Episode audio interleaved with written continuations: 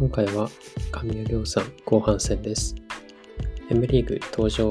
以前以後の麻雀会について、神谷さんの目標についてお聞きしました。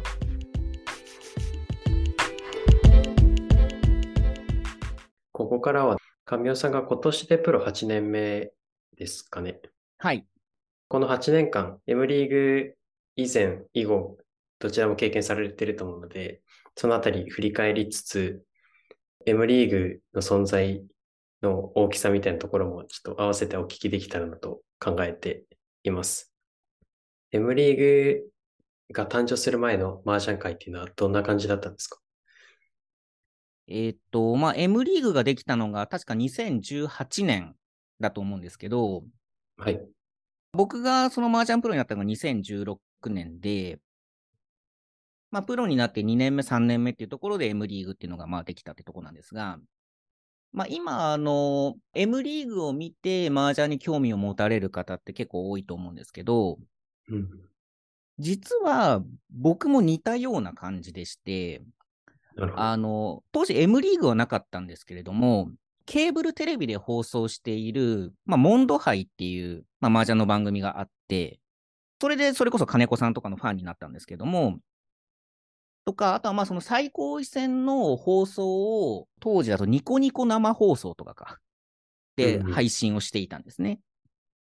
で、まあそういうのを見て、あ、プロがこう真剣に打ってるのかっこいいなみたいなのもあって、結構その影響を受けて、プロになったというところはあるので、実は M リーグ以前であっても、そういったものをからプロを目指すっていう人はそれなりにいたと思いますね。まあ、特にモンモンドハイとかですね、モンドハイを見て、麻雀プロに憧れたっていう人は結構いそうですね。配信自体はありましたね。うん。うんうん。とはいえ、やっぱり M リーグ以前は、まあ、ぶっちゃけちょっとニッチな世界というか、まあ、ちょっとマニアックな世界だとは思っていて、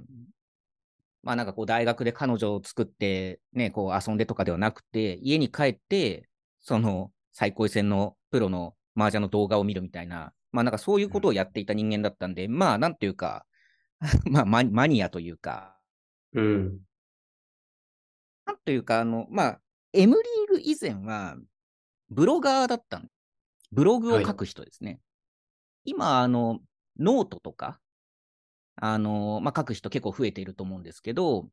うんうん。当時ブログ、アアメーバブログですね。アメブロを書いていて、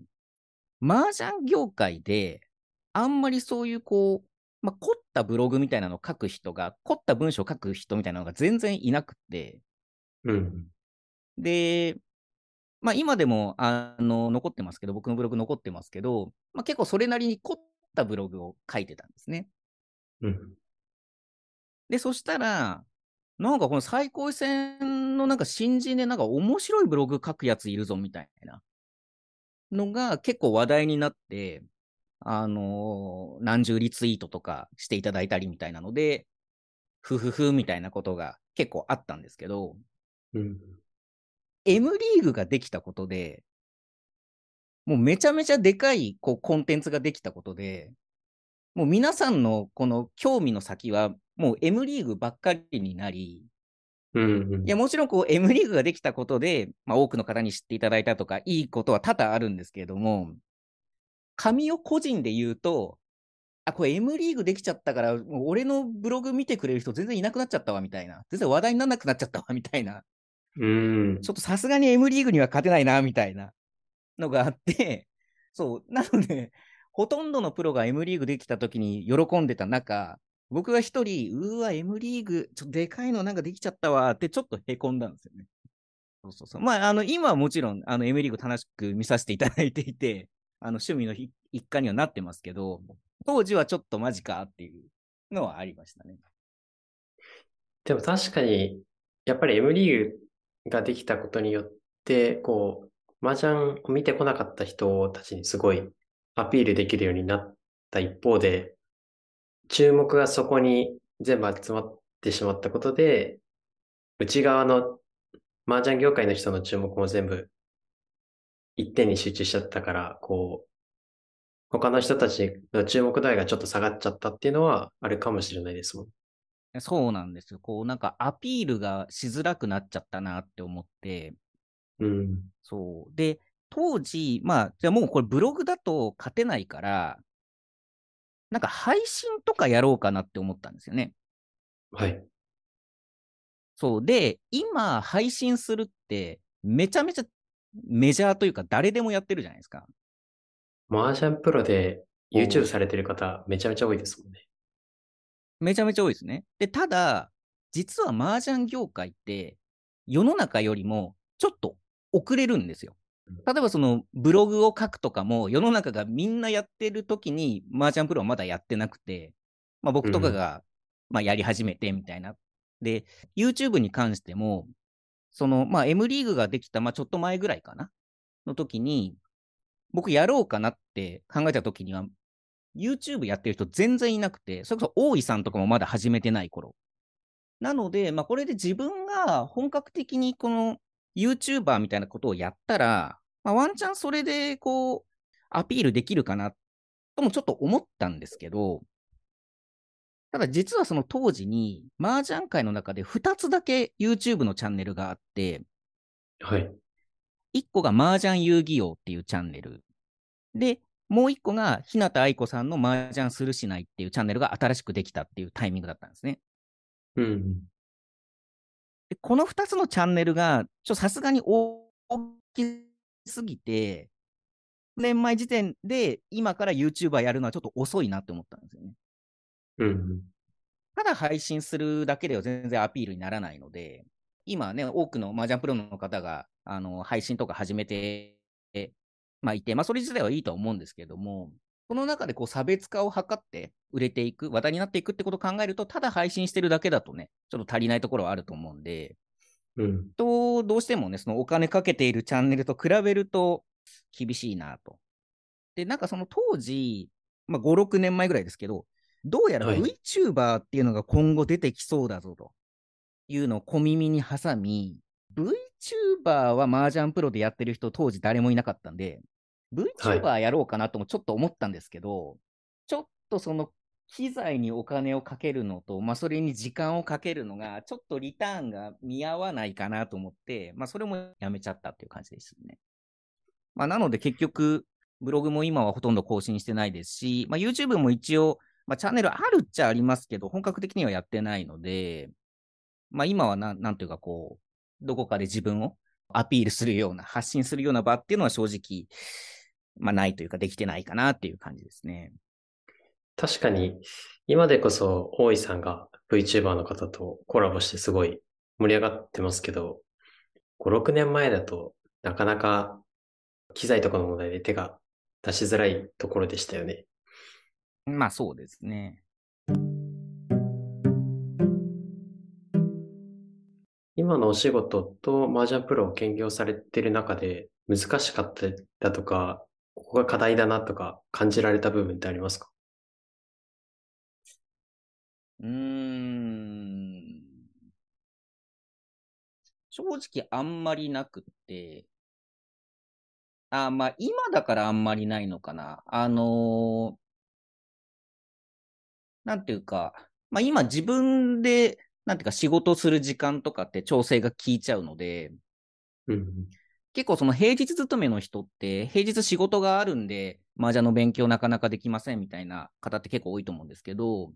うん。まあ、ぶっちゃけ自分で仕事をやっているので、まあ、その生徒の授業とかがあるときは、あの、まあ、塾に行って、まあ、授業しないといけないんですけど、まあ、それ以外の添削の仕事とかっていうのは、まあ、空いてる時間でやればいいので、まあ、なので、その、麻雀を勉強する時間とかは結構、お最近は当てられてるかなっていう感じはしますね。自分で調整が効くようになると、やっぱりやりやすいですもんね。そうですね。うんうんうん。M リーグ登場以後のこう環境の変化みたいなところについてお聞きできたらなと思います。2018年 M リーグできるぞってなった時には、やっぱりすごい衝撃があったんですかね？まあそうですよね。まあそのスポンサーさんがついてくれて、こう、麻雀プロに出資してくれる？うん。っていうのは、まあ、まあなんていうか、こう、麻雀業界的には夢みたいな話でしたので、う。うんん、やっぱり衝撃は衝撃ですよね。うん。実際、自分も M リーガーになりたいっていう思いはお持ちなんですか？えーっと、おそらく麻雀プロとしては、M リーガーになりたいですし、今後とも M リーガーを目指して努力していた 感じだと思うんですけど、別にもともと M リーガーを目指して麻雀プロやっていたわけではないので、なのでまあ別に M リーガーを目指したいっていう気持ちは特に、そのまあさっきも申し上げましたけど、あの、最高位戦の対局の放送を見ていたりとか、あの、モンドさんでやってる対局を見ていたこともあって、僕はあの、赤なしの麻雀しかほとんど見たことがなくて、うん。で、まあ、大学時代、プロになる前も赤なしの麻雀しかやってなかったですし、で、プロになってからは、まあ、その最高戦のリーグ戦と、まあ、最高戦選手との勉強会で赤なしの麻雀しかやってないので、まあ、ぶっちゃけ赤ありの麻雀ってほとんどわかんないんですよね。ただ、まあ、あの、うん。まあ、最近、あのそういう赤ありの対局とかもちょっと出始めてきた関係もあって、少しやるようにはなってきましたけど、まあ、なんか世の中的な、その、いっぱい赤ありの麻雀を打たれている方々に比べると、まあ、私は赤なしが専門みたいな、ていうか最高位戦ルールが専門みたいな、まあ、プロなので、あの、ぶっちゃけ、なんていうか、あんまルールで得意不得意があっちゃ良くないとは思うんですけど、ただ、とはいえ、打ってる回数的には最高位戦ルールが多いので、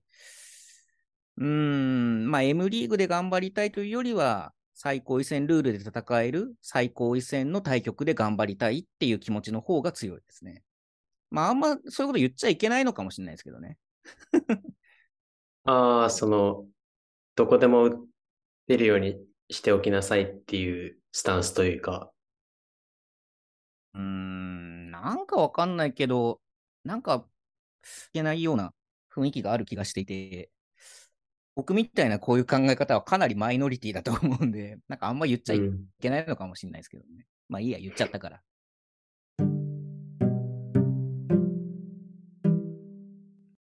最後に、まあ、この先の神谷さんの目指される将来将来像についてお聞きできたらなと思います。はい。まあ目標みたいなことですかね。そうですね。えっ、と、まあ二つありまして、一つは2020年に出させていただいたその本ですね。夢を叶える麻雀ノート。これの重版をかけていただくことですね。2020年、まあ、4月に出版したんですけど、もう結構経つんですけど、実はこれまだ重版がかかっていなくて、まあ、比較するのもおこがましいんですけど、この竹書房から出た本って、僕の本の次が大井さんの本だったんですよ。うん。で、大井さんの本って発売が決まってすぐに重版かかってて、僕の本は2年以上経ってるのに未だに重版がかからず、まあこれはちょっとね、まあ僕の問題はかなりあると思うんで、どこかで結果を出すなり、まあ私自身が、まあどこかでこう話題になって、まあこう、この本が、まあ多くの人に読んでいただいて、まあ重版がかけられるといいなっていうのが、まあ一つ目標ですね。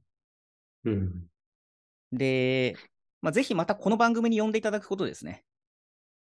あ、ありがとうございます。どこかでこう発信する場っていうのはなかなかないですので、こういう自分のことを話させていただける場っていうのは非常にありがたいと思ってますので、放送がどう思われたか、リスナーさんがどう思われたかはわかんないですけども、まあ、これを聞いて、また神尾の話聞きたいだとか、まあ、あとはどこかの対局で僕自身が結果を出して、まあ、この、まあ、放送にまた読んでいただくだとか、まあ、なんかそういった形で、また2回、3回とこの番組に読んでいただきたいなというのが、まあ、今後の目標ですね。